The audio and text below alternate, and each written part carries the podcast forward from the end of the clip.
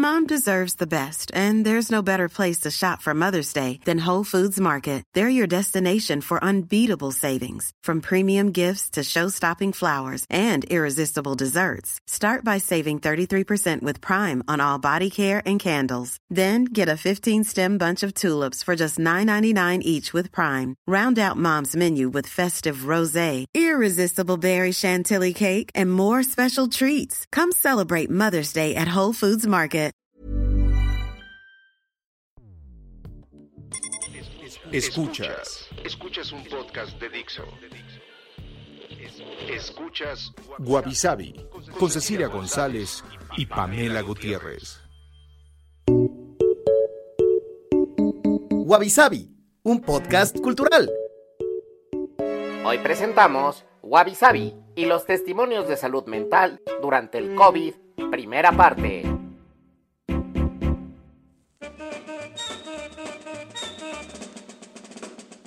Hola, bienvenidos a un episodio más de Wabi Sabi. Yo soy Cecilia González.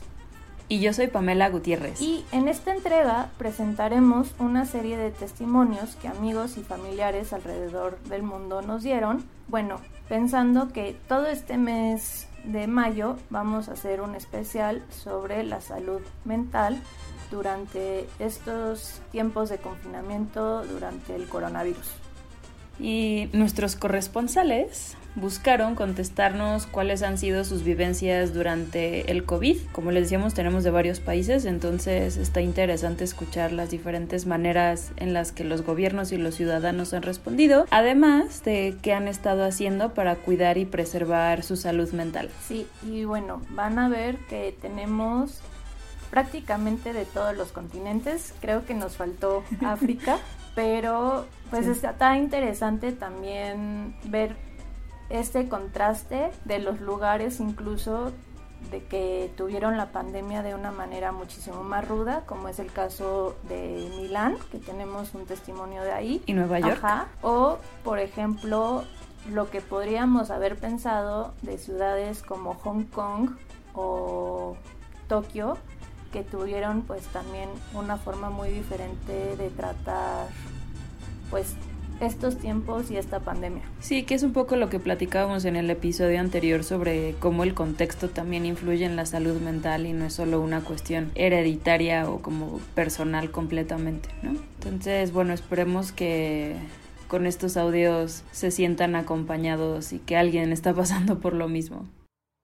Soy Angélica Torres, tengo 34 años y vivo en Miami, Florida, Estados Unidos. Soy médico especialista en medicina interna y subespecialista en geriatría y cuidados paliativos y terminales. ¿Cómo he vivido la pandemia? Pues me ha tocado vivirla muy de cerca por mi trabajo, desde consultas para cuidados terminales en pacientes con COVID hasta consultas para mis pacientes habituales, de las cuales muchas se han vuelto vía Zoom por la naturaleza de mi subespecialidad es, ha sido particularmente difícil ayudar a los pacientes y a sus familias a mantenerse en contacto en los últimos momentos de vida. Independientemente de si tienen COVID o no, el hospital no permite visitas y hay muy, muy contadas excepciones.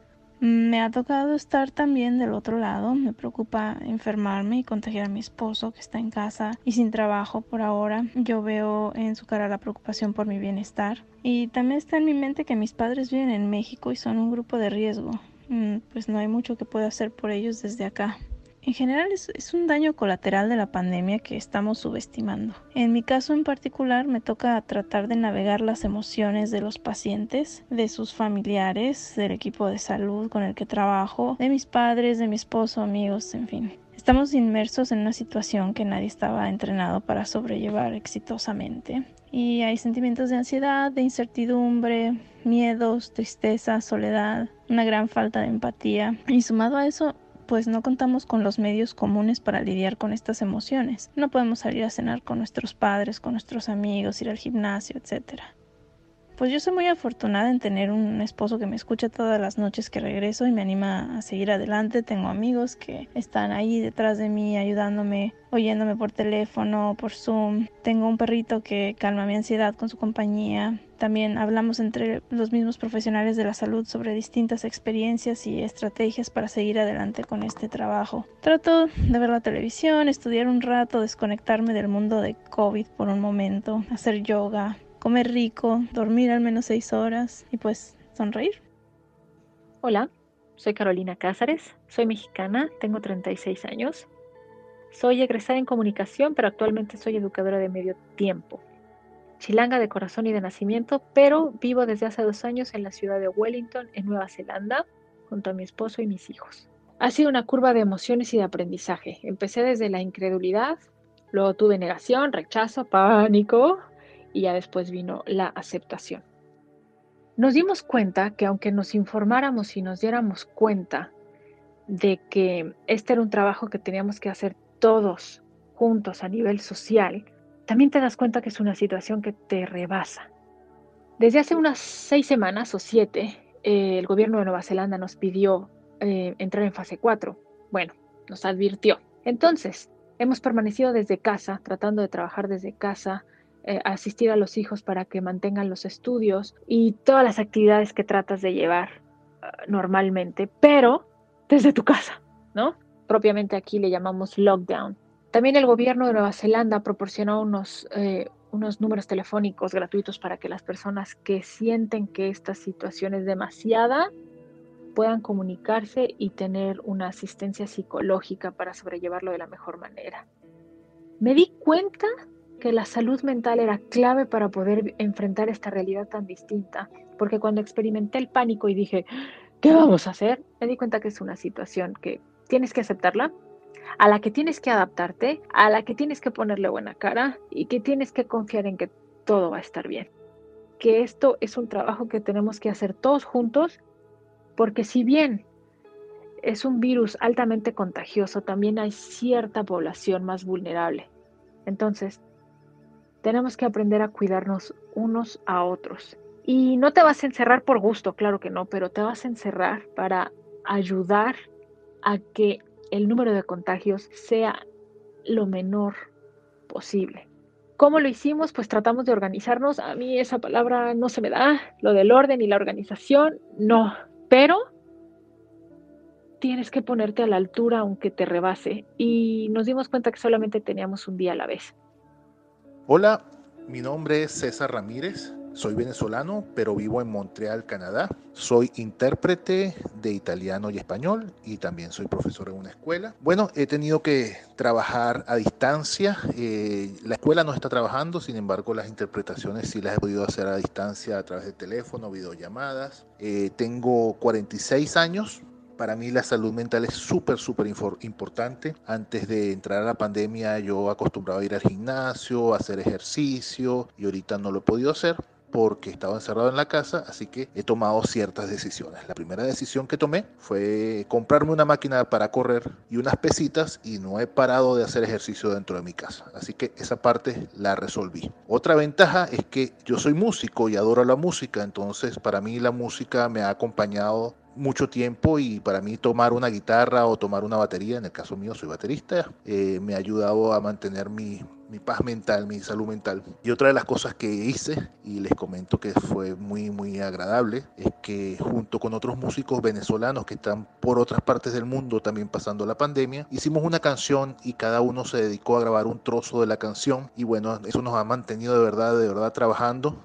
al punto que eran las 3 de la mañana y estábamos trabajando, trabajando duro, duro. Y la verdad, adoro, adoro eso y, no me he sentido encerrado, no me he sentido, claro, por supuesto, uno ha estado en casa y por lo menos una vez a la semana he tenido que salir a comprar comida y a comprar cosas para la casa. Sin embargo, no se me ha hecho pesado, gracias a que me he mantenido ejercitándome, me he mantenido haciendo música, me he mantenido activo.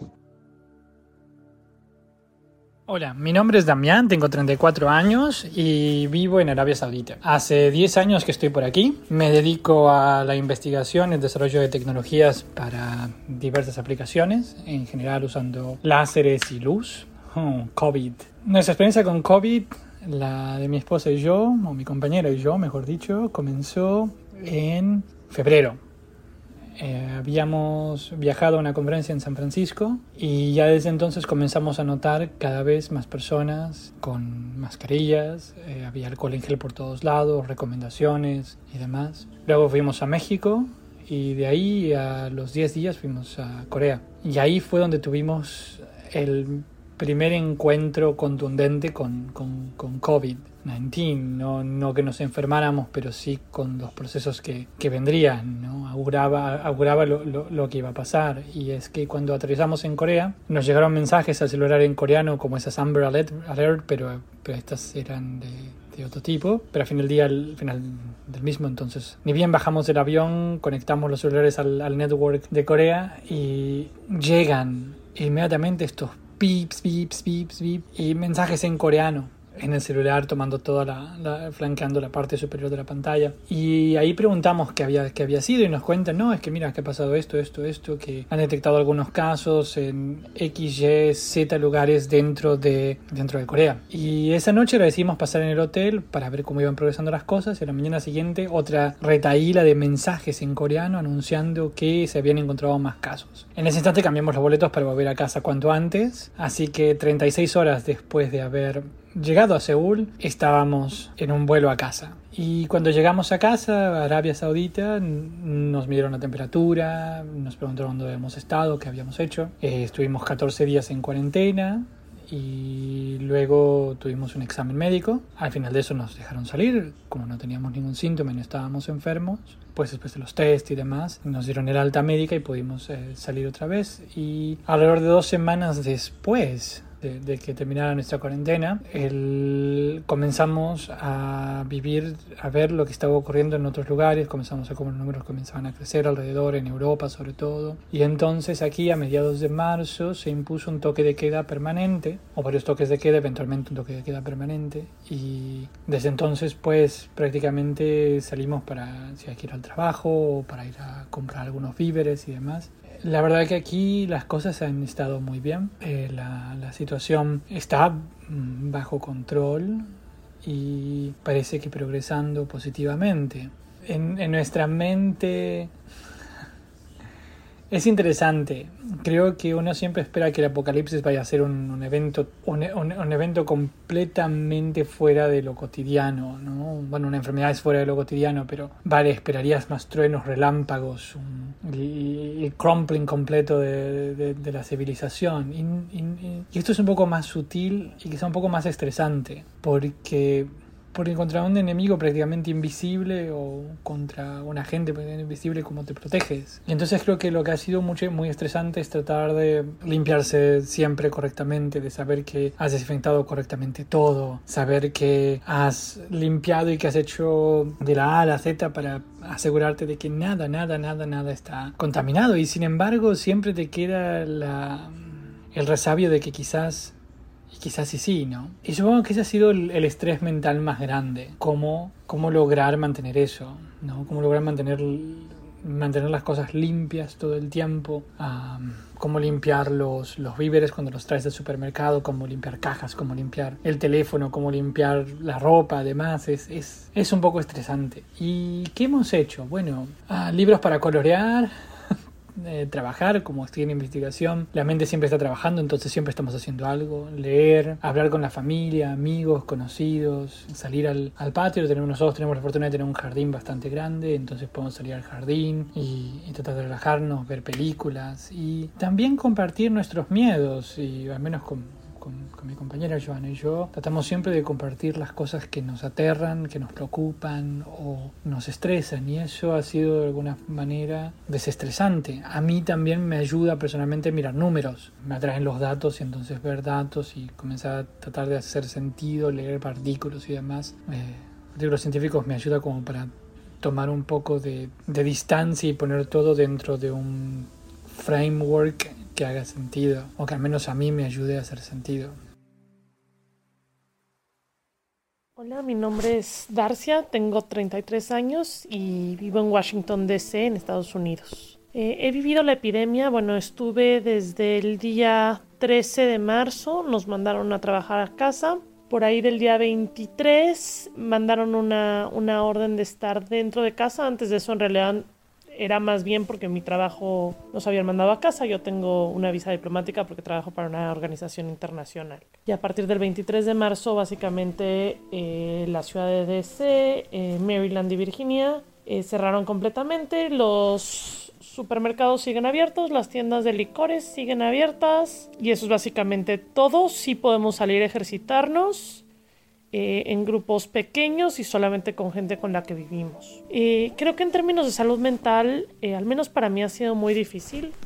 yo soy una extrovertida, a mí me gusta trabajar con gente. Al mero principio tuve algunos problemas con mi compañero de cuarto, esto, esto me hizo estar muy enojada, no podía salir, etcétera y, me puso bastante deprimida. Eh, creo que yo no tengo grandes problemas en mi vida de salud mental, pero sí llegó un momento en que tuve que valorar el hecho de que para mí estar en cuarentena completa, como lo viví las primeras dos semanas, porque no salía a ningún lado y no había ninguna persona, eran más peligrosas que que el hecho de que al salir y ver el sol y platicar de lejos con una amiga, pues me estaba exponiendo al virus. En especial porque, bueno, soy relativamente joven y soy mujer. Entonces tomé la decisión de, de si no romper el distanciamiento social, sí pues cuidar un poquito más mi salud mental. Las rutinas han ayudado mucho. Eh, hago, hago yoga todos los días. He empezado a correr, aunque nunca he sido una persona de mucho ejercicio. Y bueno, también con otra amiga que tampoco está su familia aquí y que también está en cuarentena completa, hemos roto eh, la distancia social. Entonces sí vamos y, cenamos juntas y este tipo de actividades una o dos veces por semana que creo que es muy necesario porque creo que somos, el, ser humano antes que nada es un ser social, entonces no tener contacto humano es una cosa demasiado difícil para, para muchos de nosotros eh, y creo que nos lleva a muchos problemas. Tristemente, en el último mes y medio he oído de dos amigos uno tenía 19 años que se han quitado la vida. He oído muchos problemas de salud mental. En la mayor parte de mis amigos en Washington viven solos, no tienen a sus familias aquí. La mayoría son de América Latina y en la mayor parte de los países no se puede ni siquiera volver y eso es una cosa que también es complicada. Tener a tu familia tan lejos sin que, bueno, si algo llega a pasar puedas ir porque la mayor parte de los países de América Latina han cerrado fronteras. Mi mamá tuvo un mini episodio hace un par de semanas y bueno, fue muy difícil hacerlo desde lejos, tanta angustia, etcétera. Entonces sí creo que para mí han sido pues bueno las rutinas, un poco el ejercicio, el tratar de calmarme y también saber que, que bueno, tengo amigos, ¿no? Una de las cosas que, que, me ayudó a mí de alguna manera un poco rara fue que cuando, cuando mi mamá se enfermó, eh, la novia eh, fue una cuestión respiratoria, no COVID, pero una cuestión respiratoria, y la novia de un amigo, que tampoco era alguien, eh, ella tan cercana, a la cual le dije que era neumóloga, la atendió por WhatsApp, no me cobró la consulta, etcétera, y ahí me di cuenta que, que, bueno, aunque uno esté solo, sigues teniendo estas redes, ¿no? Y eso creo que es bien importante en estos momentos. Me llamo Eduardo Gutiérrez, tengo 40 años, vivo en Makati en, Filipinas, en el centro de los negocios de Filipinas y soy director de innovación para una startup que se dedica a los recursos humanos y a las nóminas. Llevo, ah, pues creo que hoy es el día 45 de, aquí en casa, el día 45 de, desde que me encerré en casa. Yo tenía un poquito de tos, así que me, me fui a casa un poco antes que los demás pero ya estábamos en mi oficina hablando de, pues eso, estábamos en un código naranja, porque había gente que podía estar infectada en nuestra área, y un poco desde casa, trabajando, pues declaramos el código rojo, cerramos la oficina y llevamos todos, pues, pues 40 y algún días eh, trabajando desde casa. Gracias a Dios somos una empresa de tecnología y nos hemos sabido adaptar bastante bien. Somos también una empresa bastante moderna, así que hemos tenido bastante ojo a la hora de prestar atención a la salud mental. Así que por parte de, la empresa eh, tenemos un, eh, un, psicólogo que está a nuestra disposición, a una llamada de distancia, como dicen. Y mm, si tenemos problemas podemos hablar con ellos y también hemos tenido ciertos programas, pues eh, por llamadas de Zoom así comunes, la gente puede apuntarse y pues ha habido gente dando charlas sobre la salud mental. Estamos montando también un, unas sesiones de eh, meditación para ver si eso nos despeja un poco. Al principio yo creo que era al, principio sobre todo de la, de la cuarentena cuando se prestaba más atención a esto, pero yo creo que mm, a medida que se normaliza esto dejamos de prestar atención y tal vez eso, eso sea lo más triste o lo más nefasto porque eh, creo que estos últimos días, al menos para mí, han resultado los más eh, duros en cuanto a mi salud mental o a mi, energía, digamos, eh, si quieres llamarlo así, energía mental o el ímpetu de querer hacer cosas.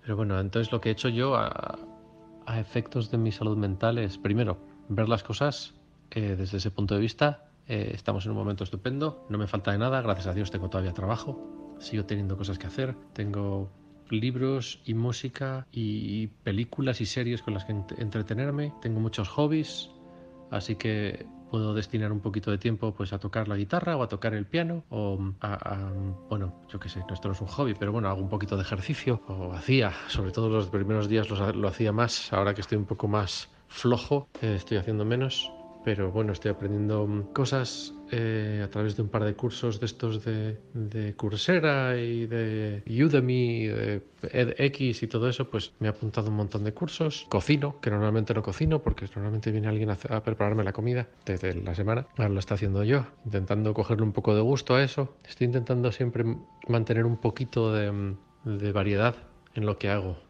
aunque muchas veces es difícil y a medida que pasa uno más tiempo con los recursos limitados que uno tiene en su casa y no pudiendo comprar o por proveerse de ciertas cosas, pues es más difícil. Cosas tan tontas como me gustaría aprender a hacer yogur, pero no soy capaz de comprar un termómetro porque no, no sé dónde comprar un termómetro para, para cocinar. Eh, y es lo único que me falta para aprender a hacer eso. Otra de las cosas que estaba haciendo, que empecé a hacer un poquito antes, es eh, un, uno de estos diarios de gratitud que, que compré y y practico, bueno, todos los días me, levanto y por la mañana pues digo tres cosas por las que estoy agradecido, escribo tres cosas que creo que podrían convertir el día de hoy en algo, en un buen día, digamos. Y luego todos los días tengo un, par de, notas en donde, puedo decir, bueno, yo me considero una persona que, ¿quién, ¿quién quiero ser hoy? Y luego a la hora de dormir, eso lo hago antes de nada, en cuanto me levanto. Bueno, después de ir al baño. y luego, antes de acostarme, escribo tres cosas interesantes que me han pasado en ese día y escribo también qué podría haber hecho para convertir el día que está terminando en un día mejor. Yo creo que eso es, eso es lo que estoy viendo un poco más, con más importancia, lo más relevante que creo que está pasando en mi cerebro. Es, es eso, darme cuenta de que, de que la energía que recibo yo como extrovertido en, en muchas... Es, la energía que recibo de la gente es una cosa que igual no voy a ver en igual otro mes. Pues, pues igual, sí, no sería raro que me pasase 70 días o así, o 75. Y que mm, vuestros gobiernos lo estén haciendo todo bien y que vuestros médicos no lo estén pasando demasiado mal y que los supermercados todavía tengan papel higiénico y que si os vais a comprar papel higiénico, compraos el bueno. Si no tenéis muchas cosas que disfrutar, eh, tiraos en casa, por lo menos, yo qué sé, estar satisfaceos un poquito más cuando limpiéis el culo, yo qué sé. En fin. Me llamo Fernanda, tengo 29 años de edad, vivo en la ciudad de Berlín, en Alemania. Acá, digamos que poco a poco se fue incrementando la paranoia como se ha dicho en las noticias, a raíz de que la situación se puso súper fuerte en Italia, pues los países europeos comenzaron con muchos miedos. Tengo muchos conocidos que cuando viajaban entre países, pues los eran sometidos a, controles de fiebre y cosas así. Y entonces, bueno, digamos que hubo un creciente paranoia que yo la verdad ignoré. Yo tenía mucho trabajo. Para mí es importante decir esto. Yo estaba saturada de trabajo, saturada en la maestría, saturada en prácticas profesionales que tenía aquí, saturada con un montaje que estaba haciendo con estudiantes, una ópera. Estaba al tope, estaba full. No era sano, yo no estaba en un estado mental sano, me estaba forzando demasiado, no comía bien, no dormía bien. Entonces, a mediados de marzo anuncian el, el gobierno alemán que nada, todos los teatros se cierran, todas las universidades se cierran para que no haya como aglomeraciones de personas. Y esto tal vez es como extraño que lo diga, pero yo agradecí la pausa. Estaba yo tan mal, y digo mal porque estaba burned out. Agradecí la pausa, de alguna manera dije, qué bueno que me cancelaron mi, mi premier, mis funciones, no me oigan mis compañeros, pero de alguna manera yo ya no podía más. O sea, entonces, pues para mí eh, la pausa, porque yo así la veo, fue una pausa en la vida, me sirvió mucho para reflexionar en qué estado mental yo estaba antes. Me ha servido mucho para encontrarme, para ver cosas, porque no hay nada que hacer, digamos, no puedes, no puedes hacer nada útil en esta idea de la utilidad y productividad. No hay nada que hacer. Es muy difícil realmente querer ser productivo en un momento en el que, por ejemplo, en, mi campo laboral todos los teatros están cerrados, no se puede uno juntar para ensayar. Entonces fue un tiempo de reflexión. Definitivamente yo ser extranjera, no tener tan, mi familia no vive aquí, fue muy difícil y entonces yo me apoyé mucho en, en como hobbies que tenía que no había procurado. Por ejemplo, la cocina. Pienso yo que la cocina es lo mejor que puedes hacer para, para ti, o sea, para cada uno, porque al final todo ese esfuerzo, toda esa dedicación, toda esa plenitud que tú estás dando es para ti. Y me parece un acto de, amor muy, muy, muy simbólico. Para mí, a mí me ayudó mucho a cocinar. O sea, he estado cocinando mucho, descubriendo recetas, alimentándome y estoy muy contenta cada vez que me cocino. Me ha ayudado mucho a hacer mucho ejercicio. Yo soy budista, que digo, para meditar no necesita uno ser budista, pero digamos, para mí es un plus en el sentido de que para mí es algo espiritual religioso. He meditado mucho, lo, lo he necesitado porque los ataques de ansiedad están a la orden del día he sufrido mucho de ataques de ansiedad, entonces he tenido que controlar mucho mi ingesta de cafeína. Yo tomo mucho café, he tenido que controlarlo porque sé que, que los ataques de ansiedad se disparan, lloro mucho, me permito llorar, y mi roomie, él es alemán, eh, ha sido muy, muy, muy entendido, él es terapeuta, entonces pues entiende, ¿no? Entiende que de repente las latinas somos chillonas, no lo sé, bueno, los latinos, ¿no? Expresamos nuestros sentimientos y, y, y, y le he pedido, o sea, como que tuve que romper esa distancia física que se estila en este país con él y lo he abrazado porque acá en Alemania si tú vives con alguien se considera que es tu familia entonces digamos no hay una restricción o una prohibición de contacto o sea él lo puedo abrazar o con él puedo caminar en la calle sin tener que guardar un metro y medio de distancia. Entonces, pues creo que estamos generando un, vínculo muy, muy lindo que nos acompañamos los dos. También su novia viene, entonces es digamos, interesante los vínculos que uno genera en, el aislamiento. Creo que eh, lo más importante para la salud mental es que cada quien se procure, ¿no? Que cada quien se apapache, que cada quien encuentre la manera de, de, cuidarse. Pues muchos estamos aislados, entonces es, es como una acción individual.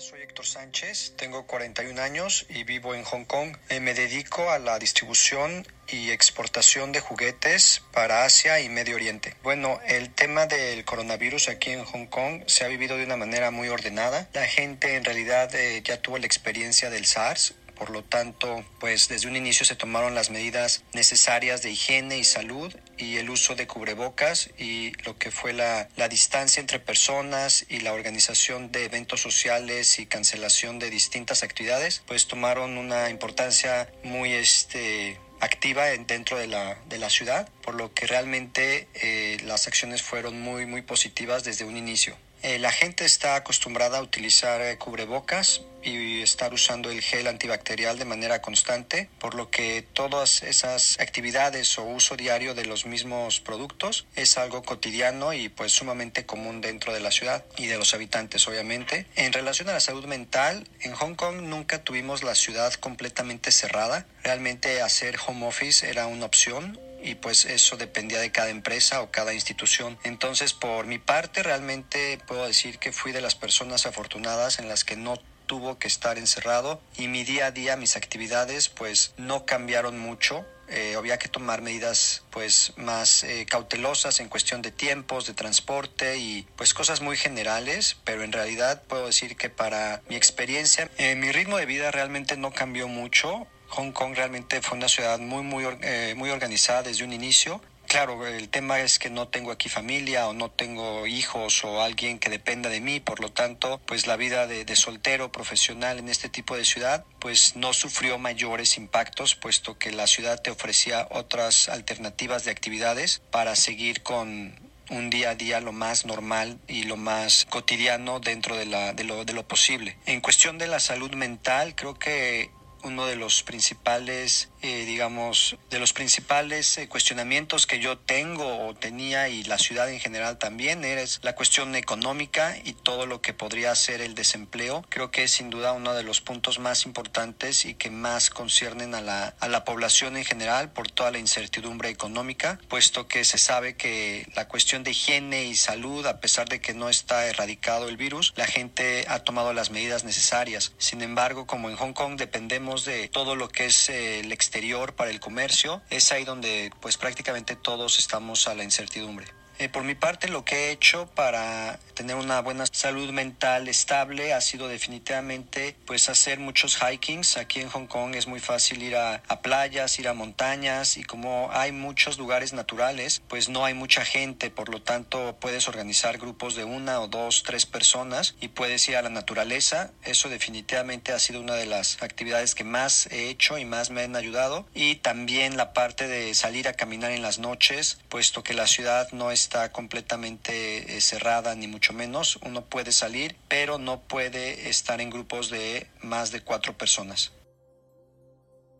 Soy Gisa, tengo 33 años, vivo en Chiba, Japón. Y pues la verdad aquí todo ha estado muy tranquilo, creo que lo han manejado de una manera donde hay poco pánico, cada vez se iban cerrando más y más cosas, prohibiendo más salidas, prohibiendo fiestas, reuniones, pero no fue de golpe, no fue nada nada pánico. La gente comenta de, del virus, pero no, no de una manera alarmante. La verdad es que la mayoría de la gente intenta no alarmar y creo que lo he vivido muy tranquilo. Ha sido muy suave el, el llegar hasta un punto de, de, estado de emergencia, que apenas eh, Japón se puso en estado de emergencia esta semana en todo el país y hace dos semanas eh, declararon a Chiba, mi zona, como estado de emergencia. Entonces todo se fue cerrando poco a poco y no lo sentí como que tan agresivo. La verdad es que la gente ha seguido las órdenes sin tener que obligar, sin tener que haber policías en la calle, no hay tanta seguridad, la gente se queda en sus casas, todos usan cubrebocas, entonces la verdad es que no, no se siente como que algo tan feo, como quiera el, el, transporte público no ha parado, las tiendas, las tiendas como el 7-Eleven esas siguen abiertas, el super sigue abierto, la gente la sigues viendo en la calle, eh, yo puedo, yo vengo a trabajar, pero nada más sabemos tres personas en, en todo el laboratorio y la verdad es que no, gracias a eso creo que no he no he sentido y no he tenido así un problema muy grande con, con la salud mental. La verdad, también hablando del tema de la salud mental, eh, pues nadie, nadie lo comenta, nadie habla de esto. Pero como apenas tenemos muy poco tiempo dentro de la cuarentena, eh, entonces no, la verdad es que eh, es soportable, no se ha vuelto tan, algo tan, tan desesperante y la verdad es que no, como no está tan rígido afuera, tú puedes salir, eh, puedes entrar al supermercado sin tener que hacer filas o sin tener que entrar uno por uno, entonces todo eso todavía está como muy, muy tranquilo, no se siente tanto, puedes salir a caminar, puedes ir a la playa, entonces este, mm, como que el, siento que Japón lo está manejando de una manera muy tranquila y eso nos ayuda mentalmente estar nosotros también tranquilos y sentirlo mucho más suave. Personalmente yo pues lo que he hecho es mantenerme muy ocupada, seguir trabajando, tengo mis clases en línea, tengo que publicar un artículo, entonces estoy trabajando todos los días, incluso sábados y domingos, no me doy ni un descanso para poder tener la mente ocupada, entonces así no siento, no siento tan feo, simplemente no veo tanta gente y creo que a la larga eso sí va a tener algún impacto porque no voy a, no tengo tanto contacto con casi con nadie, pero, y sí lo extraño, ¿verdad? Pero dentro de, de sentir pánico, depresión, eso hasta ahorita no he podido, pero como es muy nuevo esto de la cuarentena aquí, que apenas está empezando, creo que si te si me cuentas o me preguntas después de un mes, no sé qué te voy a contestar, pero hasta ahorita aquí todo ha estado muy tranquilo, muy bien. Creo que me estoy acostumbrando un poco a no ver tanta gente, a no tener que hacer tantas filas. Hola, mi nombre es Jairo, tengo 19 años y estudio ingeniería en el Politécnico de Milán. Vivo aquí en Italia hace más o menos un año y medio. Bueno, yo recuerdo que empecé a seguir la situación, digamos, desde finales de febrero. Comunicados de la universidad nos avisaban que mm, las clases iban a posponer por un par de semanas. Ya después nos dijeron que se impartirían eh, a modalidad distancia. Y simultáneamente, bueno, en Italia se hablaba de algunos casos isolados en el norte del país, pero bueno, en ese momento obviamente era imposible prever cómo se iba a desarrollar todo, toda esta crisis del coronavirus en esta región, en particular de Lombardía y bueno, más tarde en, todo el país, en Italia e inclusive en el mundo.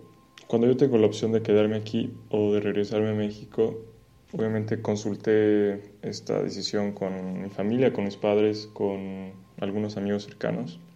Y pues como nunca había experimentado un periodo así de largo de aislamiento, estuve muy consciente de que si optaba por quedarme tenía que priorizar, por decirlo de algún modo, mi bienestar físico y, sobre todo mental. No que iba a ser un, tipo de retiro forzado eh, o, no voluntario, lo, lo, vi de esa forma. Y pues un reto para mis responsabilidades y, y pues en general mi forma de enfrentar los problemas. ¿no? Lo primero que hice fue dejarme muy claro que este periodo iba a tener un fin, que no era indeterminado.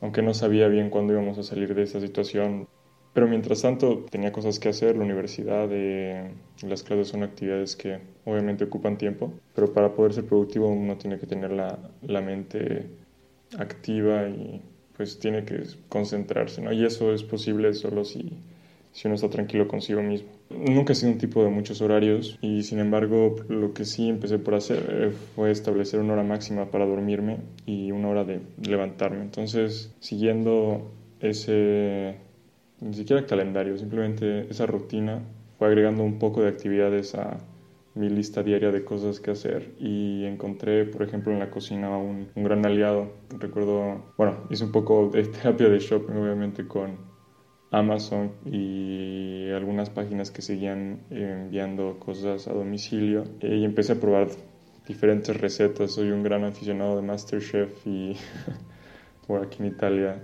eh, hay grandes ingredientes, así que aprovechaba cada oportunidad semanal que tenía de ir al supermercado para conseguir nuevos productos, digamos cosas fuera de, lo común y experimentar con recetas nuevas. Por ejemplo, hice mi primer ragú a la boloñese, una lasaña, en fin, algunos risotos, algunas pastas. Pues nada, definitivamente puedo decir que diversifiqué mi repertorio de recetas y bueno, eso mm, digamos me ayudaba a que diariamente hiciera una actividad que me causaba placer y que al final pues, me daba de comer algo delicioso, ¿no? También retomé algunas amistades que había descuidado con algunos amigos mexicanos. Todo esto de las llamadas, eh, no sé, me hizo caer en cuenta de que en verdad es muy fácil comunicarse con, con, la gente que uno quiere y con la gente que uno ama. Estoy hablando con mi abuela todos los días, con mis padres definitivamente, eh, semana con semana, con mis hermanas y pues nada, por ejemplo, también en esa parte empecé a encontrar juegos, videojuegos para computadora. Entonces con amigos nos organizábamos para, para poder hacer sesiones, digamos, que duraran un buen tiempo. Eh, y pues platicar mientras jugábamos era una actividad que me relajaba y aparte me mantenía en contacto con, con gente. Entonces, más o menos eso, eso fue mi, mi estrategia para afrontar este periodo. Y aunque nos costó trabajo hice algo nuevo, pues tenemos que salir de esta y salir más fuertes. Y pues nada, un saludo. Bueno, pues mi nombre es Jorge, tengo 33 años y vivo en Los Ángeles y me dedico a finanzas y tecnología. Básicamente encerrado trabajando de mi casa con, con mi esposa y mi gato. Y pues más o menos, eh, y afortunadamente creo que no tanto, eh, poder trabajar desde casa y compartir los días con mi esposa y, mi gato también, la verdad lo disfruto. Y pues ha tenido un lado muy positivo, eh, sobre todo porque normalmente estoy muy poco tiempo en la casa entre semana, estoy mucho en la oficina, pero pues obviamente ha habido sub y bajas, como creo que todo en la vida, eh, siempre hay este, pues los ebbs and flows de la vida. Y, y bueno, uno de los lados eh, sí negativos eh, ha sido que sobre todo las primeras semanas empecé a beber más alcohol de lo normal y pues puede ser peligroso, ¿no? Porque los hábitos se empiezan a cristalizar y mientras más pasa el tiempo y uno los detiene, pues luego puede acabar siendo un problema más serio. Ahorita tengo un conteo de cuántas copas de vino por semana me permito y eso me mantiene en jaque y pues ha sido un mecanismo muy útil y lo que sí es que creo que pues como decía, poder estar con mi esposa pues, ha estado muy padre, pero creo que sobre todo para la gente que está sola, esto debe ser mucho más difícil, estar lidiando con toda esta situación y, pues por ello sí es por los que sobre todo me siento pues mal, lo que ha de ser eso sí muy pesado, ¿no? Y pues en cuanto a qué he hecho para cuidar mi salud mental, pues eh, digo, además de lo que ya mencioné para, para ese otro tema, de lo del alcohol, me echo rutinas, que eso siempre lo hago, pero pues me echo nuevas rutinas. Por ejemplo, diario hago un poco de ejercicio, eh, medito un poco, aunque pues eso puede ser cualquier cosa que, que lo relaje a uno y lo saque de, la cabeza. Pues puede ser cualquier hobby. Cuido la alimentación y bueno, obviamente lo del consumo del alcohol. Me baño con agua helada, que siempre eso me ha ayudado también a despertar y si está nervioso. Y pues salir a caminar también creo que es muy importante en la medida en que se pueda. Me llamo Sofía López Basols, tengo 33 años, actualmente estoy en Barcelona, España, y yo soy profesora de baile y bailarina de danzas urbanas. ¿Cómo he vivido la epidemia? Para mí ha sido una etapa interesante de mucha observación, eh, de mucha calma. Eh, no, no, me he precipitado por, por ser productiva, por, por, hacer entrar todo en esta ola de, de sentirse de alguna forma. Digamos que lo he tomado con mucha perspectiva y con mucha calma. Me he sentado afuera de mí misma para observar las cosas, tanto lo que pasa dentro de mí como lo que pasa afuera, ¿no? Lo estoy viviendo con mucha tranquilidad, sin precipitarme por qué va a pasar mañana, qué va a pasar en un mes, qué va a pasar en dos, porque yo creo que es la gran lección que nos está dando esta, pues esta experiencia, ¿no? A todos. Con tanta incertidumbre, lo más importante y lo único que realmente tenemos, creo yo, es el presente, ¿no? Entonces, echarle mucha conciencia a lo que hacemos todos los días, desde lo más sencillo que es este cocinar hasta lo más elaborado que es pues buscarse, ¿no? A uno mismo o volver a encontrarse o el trabajo interno que conlleva todo esto. Personalmente, ¿qué he hecho para cuidar mi salud? Aceptar. Aceptar que hay días buenos, que hay días malos. Aceptar que pues no somos perfectos, que tenemos pues luz y sombra, que, somos muchas cosas en, uno y que cada día va, va revelando ¿no? Una óptica diferente de lo que somos. He bailado mucho y a veces no he bailado nada porque pues he aceptado que no, no me siento productiva, que no me siento con, ganas de, expresar.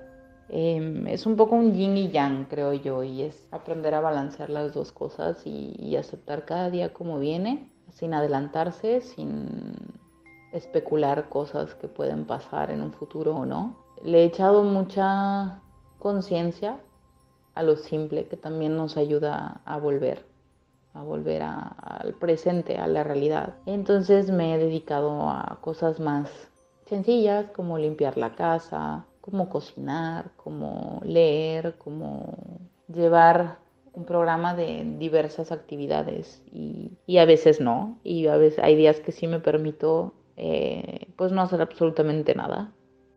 Hola, soy Valeria Ángeles, tengo 27 años, ah, soy freelancing y estudiante de marketing digital. Actualmente vivo en Vancouver, Canadá. Eh, debo decir que mi experiencia en esta cuarentena ha sido algo estresante porque tuve que pasar por varias etapas, desde ver a gente comprando rollos de papel y peleándose por comida hasta ver gente que pues no le importa la cuarentena. Eh, una de las cosas que más me han estresado obviamente fue el decidir si quedarme o regresar a México, ya que por un lado me preocupa el bienestar de mis seres queridos y por el otro pues no quería renunciar a mis sueños y mi trabajo ideal. Muchos de mis amigos lamentablemente no pudieron regresar a su país de origen con su familia, ya que cerraron las fronteras y hubo otros que pues dejaron todo lo que tenían y estaban haciendo para regresar con sus familias. Una de las cosas que más me ayudó a evitar entrar en una crisis nerviosa o depresiva fue mantener la mente ocupada, eh, hacer cosas que me gustan, organizar eh, la casa, limpiar, eh,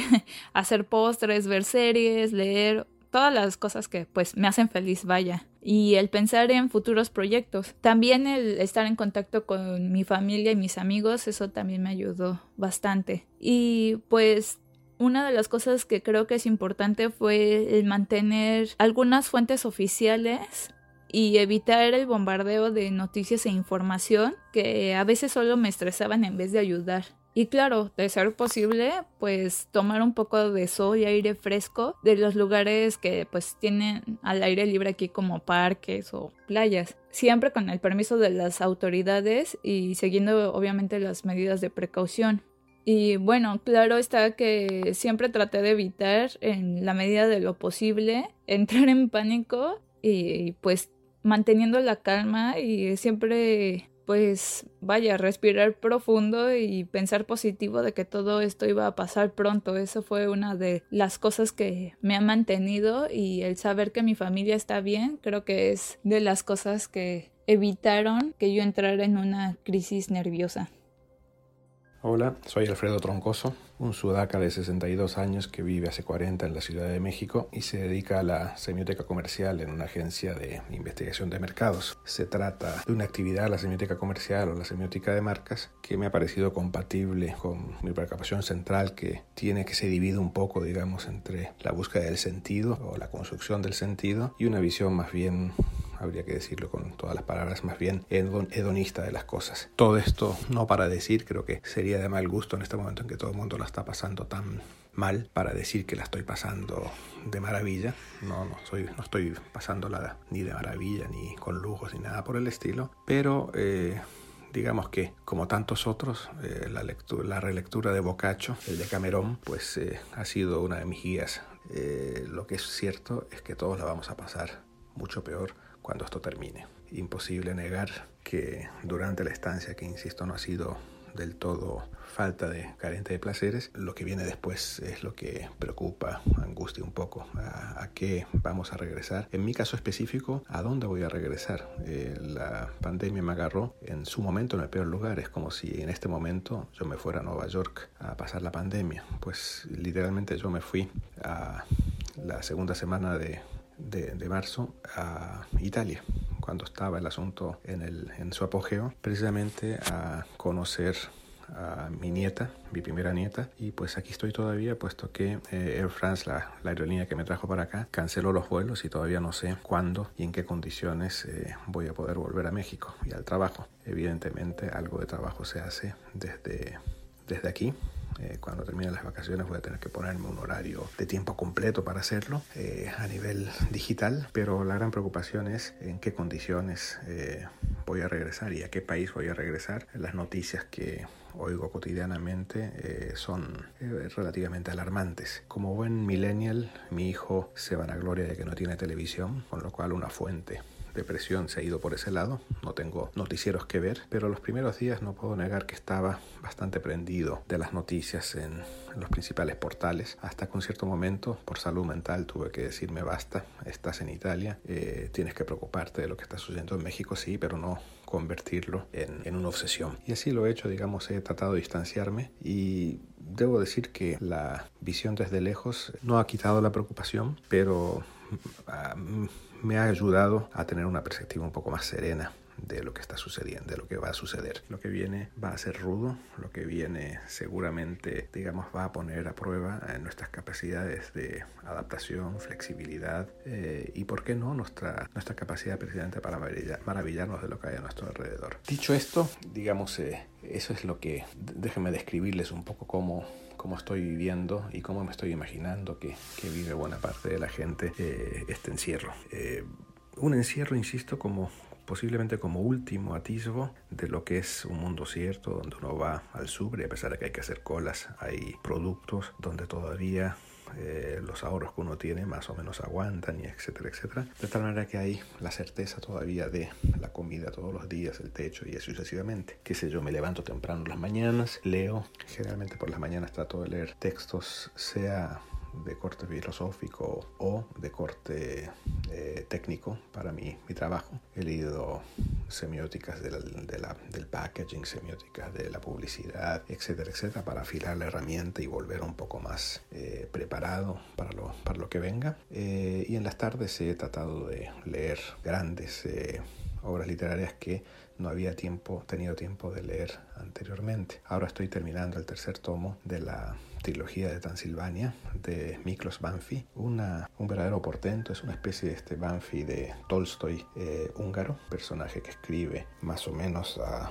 mediados del siglo XX sobre la disolución de Hungría y sobre la frivolidad de esa aristocracia húngara que no supo, que no quiso ni supo eh, ver lo que se avicinaba. Un poco un buen espejo de lo nuestro. Eh, es todo un asunto porque eh, en condiciones normales, sin esta pandemia, no habría tenido yo ni el tiempo ni la serenidad necesaria para cometer una lectura así de, así de grande. Como les digo, es imagínense leer la, no sé, el equivalente a la guerra y la paz en tiempos de trabajo, difícilmente. Entonces, por ese lado, la cosa va, por el lado de la literatura. la literatura la puntúo con salidas a... Mi hijo tiene un pequeño jardín donde hago, estoy tratando de arreglar las cosas eh, jardineo. Mi preocupación tiene que ver con el, con el después. Ya eh, hay un buen, una buena cantidad de literatura hablando de que este es un momento ACDC, no en el sentido de ACDC, sino en el sentido de antes de COVID, después de COVID. Eh, recuerdo antes mis lecturas de los griegos, un, uno de mis personajes favoritos de los eh, tempranos filósofos griegos, tal Genófanes, que en una especie de manual de Carreño de la época decía algo así como lo siguiente, decía, esta es la manera en que se tiene que hablar después de haber comido, cuando, cuando estamos delante del fuego, eh, masticando unas nueces, etcétera, etcétera, y así nos dirigimos a nuestro anfitrión. ¿Cómo te llamas? ¿Quién eres? ¿Y cuántos años tenías cuando llegó el persa? La llegada de los persas al mundo griego, la invasión persa, fue el fenómeno que marcó y sembró la incertidumbre en ese mundo griego, y es de ahí donde surgió el mundo griego, de ese encuentro después de de, la guerra contra los persas. Pues bien, en nuestro caso, creo que mucho más que 9-11, este tema del COVID eh, será uno de esos puntos de referencia, uno de estos puntos de quiebre, o quizá el punto de quiebre. ¿Cuántos años tenías cuando llegó el COVID? ¿Dónde te agarró? ¿Qué estabas haciendo? ¿Cuáles eran tus condiciones? ¿Cómo te repusiste? ¿Cómo te recuperaste? Creo que ese es el tema. Y en ese sentido, la forma de mantener no, un equilibrio delante de esto, creo que no hay forma más que no solamente paliándolo, sino preparándonos, preparándonos para el mundo DC, para el mundo después del COVID.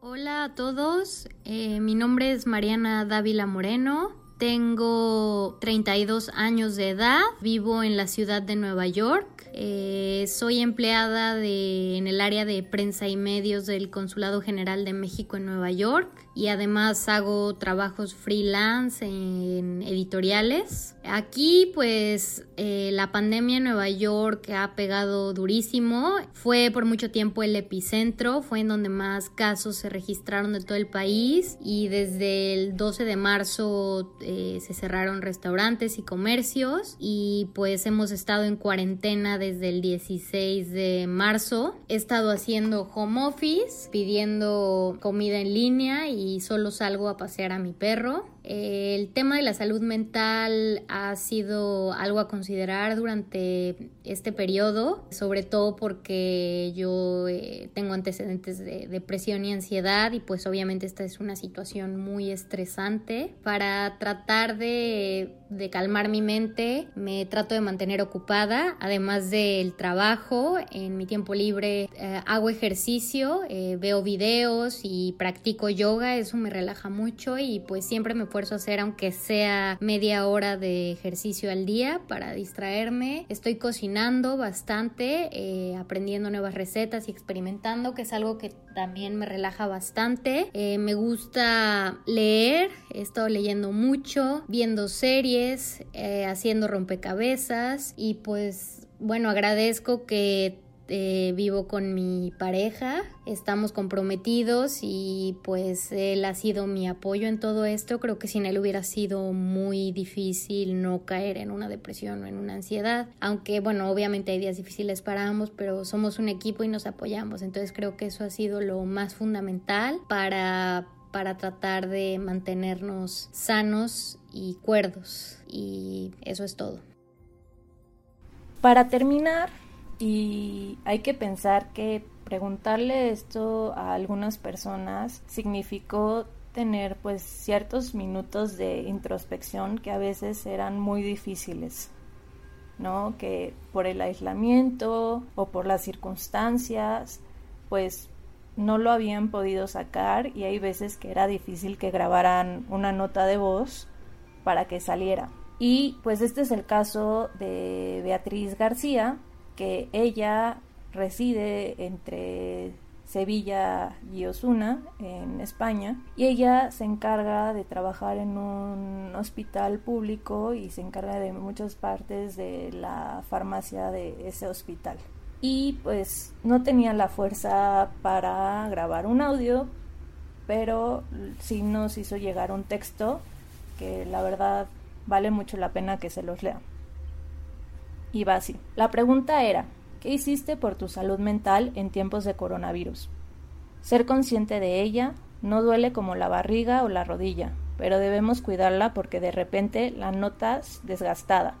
No está cansada físicamente, pero sí mentalmente. La tensión aprieta y afecta tus emociones y comportamientos, en forma de ansiedad, ahogo, tristeza, depresión. Ayudar a los demás, volcarme en mi labor asistencial que se posiciona cerca de los débiles, contribuir al bienestar del otro, formar parte de un equipo, aportar en la lucha. Se recibe más de lo que se da y te cargas de gratitud. Reordenar mis prioridades, lo material y tangible, ya no importa tanto, y descubrí aquello que no me aporta y de lo que fácilmente se puede prescindir y me descubrí echando de menos lo cotidiano, añorando lo que daba por hecho que estaba ahí, en muchos casos es un ambiente, un espacio-tiempo compartido. Sentirme afortunada y saber reconocerlo. Gozo de buena salud. Mi familia está bien y está presente a pesar de la distancia. Tengo un trabajo, lo mantengo, resulta esencial para nuestra sociedad y acudo a desempeñarlo a diario, puedo sentirme realizada. Casa. Sentir el hogar. Sentir que tienes un lugar que te reconforta, que lo construiste con tus detalles y recuerdos lo valoro, lo disfruto y me aporta paz interior. Observarme, escucharme, permitirme estar triste porque a veces hay que llorar, permitirme estar cansada porque a veces hay que parar, no exigirme chequear toda la lista de tareas, deseos, cosas pendientes, etc. y premiar el hecho de disponer de una lista de sueños. B. O valorar la libertad tan preciada cuando se pierde en estos días la libertad de movimiento, entrar, salir, ir y volver, ser independiente. Algunas personas no la han tenido nunca, ni la tendrán cuando termine el confinamiento. A mí me tocó nacer en España en 1980 y la tengo. Oportunidad de elegir cómo quieres vivir después de la pandemia. Todo el mundo no tiene una segunda oportunidad. Y lo hizo en acróstico, entonces cada párrafo dice SARS-CoV-2. Sí, creo que es muy difícil hablar de este tema sin importar qué tanto qué tanta experiencia tengas ¿no? en términos de salud mental em, pero bueno estos fueron nada más los testimonios de nuestros corresponsales internacionales y en la siguiente semana vamos a tener los testimonios de personas que viven en México pero igual si alguno de ustedes quiere contarnos su historia en redes sociales por favor háganlo e intentaremos eh, compartirla. O incluirlo, incluso, ¿no? Si lo hacen con tiempo, con gusto lo incluimos.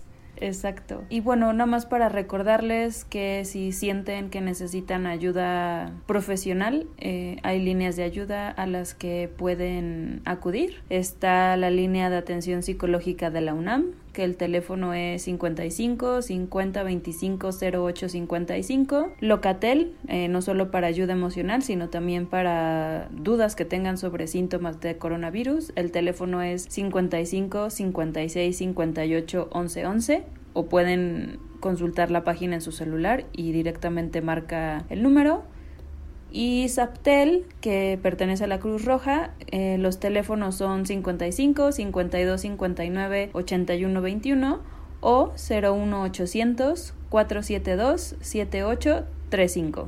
Así es, y bueno, es importante agradecer a todas estas personas que se tomaron unos minutos para mandarnos su testimonio, porque pues al final sí hacer este esfuerzo de pensar las preguntas y dar pues su opinión en estos tiempos difíciles es de, de valientes y pues la verdad nos hicieron un gran gran favor tomándose esos minutos de, de, dar su experiencia y compartirla en audio. Entonces, de verdad, de parte de Pamela y mía, les les damos un abrazote, este, a veces interoceánico. ¿no? Con todo nuestro cariño y nuestro apoyo, esperando que estén muy bien, este, agradeciéndoles pues que hayan colaborado con este proyecto y bueno, recordar que también al público que nos escucha que cualquier cosa que necesiten, estamos aquí pendientes como para ayudarles desde nuestra trinchera con lo poquito que sabemos y lo poquito que hacemos, ¿no? Gracias por mandarnos sus testimonios. Así es. Entonces, si tienen dudas, comentarios, eh, quejas, lo que sea. Ganas de platicar. todo, todo se vale aquí. Eh, saben que pueden contactarnos a través de nuestras redes sociales, en Instagram, Twitter, Facebook, a través de arroba guaguaguabisabi. Y pues siempre estamos al pendiente de ellas, contestándoles, comentándoles las dudas que tengan. Y bueno, nosotras felices.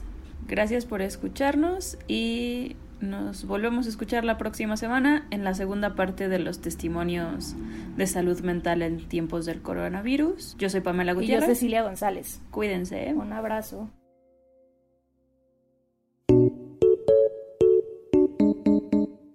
No te pierdas el próximo episodio la próxima semana. Esto es Wabi Sabi.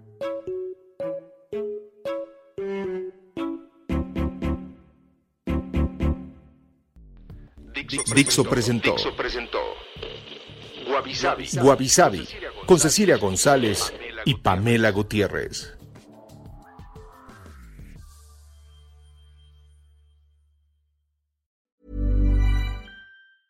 Hey, it's Paige DeSorbo from Giggly Squad. High quality fashion without the price tag. Say hello to Quince.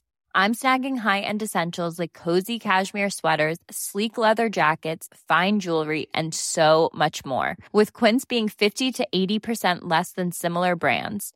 And they partner with factories that prioritize safe, ethical, and responsible manufacturing. I love that. Luxury quality within reach. Go to quince.com slash style to get free shipping and 365 day returns on your next order. Quince.com slash style.